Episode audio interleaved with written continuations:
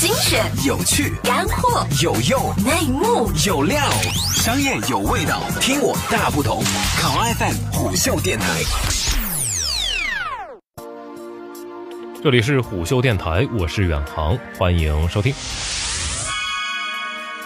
卖身的传闻刚刚平息，直播 APP 映客四号再次被苹果下架。外界有传言称啊，此次下架的原因是映客持续刷榜，但是映客官方对于整件事情却并没有给出回复。实际上，这已经不是映客第一次被下架了。早在2016年年初，映客就数次被苹果商店下架，还曾经以映客。客改成了客服的客，用这个名字来紧急上线，减少下架带来的经济和流量损失。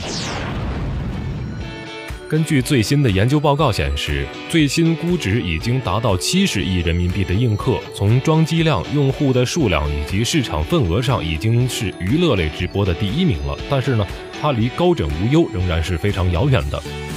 三月份，映客宣布开放了应用层 SDK，接入一些中型体量的直播平台。上个月呢，又传闻被 A 股上市公司宣亚国际收购。外界的传言当中，映客似乎一直在寻求新资本的介入，甚至直接去找了接盘侠。而种种传言似乎都指向了映客面对的艰难。所以，映客到底面对什么样的艰难呢？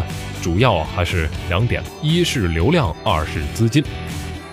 首先，对于直播平台来说，流量是极为紧要的。映客曾经以惊人的发展速度和强大的融资能力，成为直播领域的第一名。然而啊，直播平台流量上升与下降的速度是同样的快，用户留存率则是极低的。如果没有持续获取眼球的能力，那么流量急速下降几乎是必然的。对流量趋于枯竭且昂贵的今天，任何面对 C 端的互联网公司，思考的都是如何保护自己的流量，而不是分散。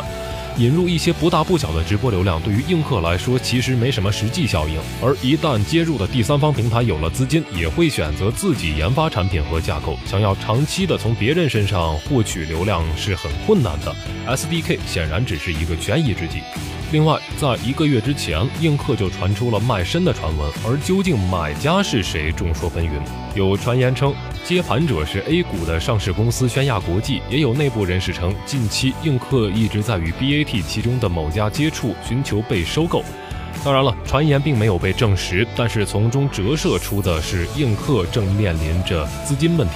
首先呢是昂贵的运维成本，另一方面，下一轮融资似乎还并没有开启。更重要的是，现在的映客似乎很难快速找到一个接盘的人。七十亿的估值本身就是很高的门槛。其次，阿里与腾讯早已经通过自建与投资结合的方式对直播领域进行布局。如今，如何在骤冷的环境里活下来，或许是映客现阶段需要考虑的问题。好的，以上就是今天节目的全部内容，欢迎订阅收听。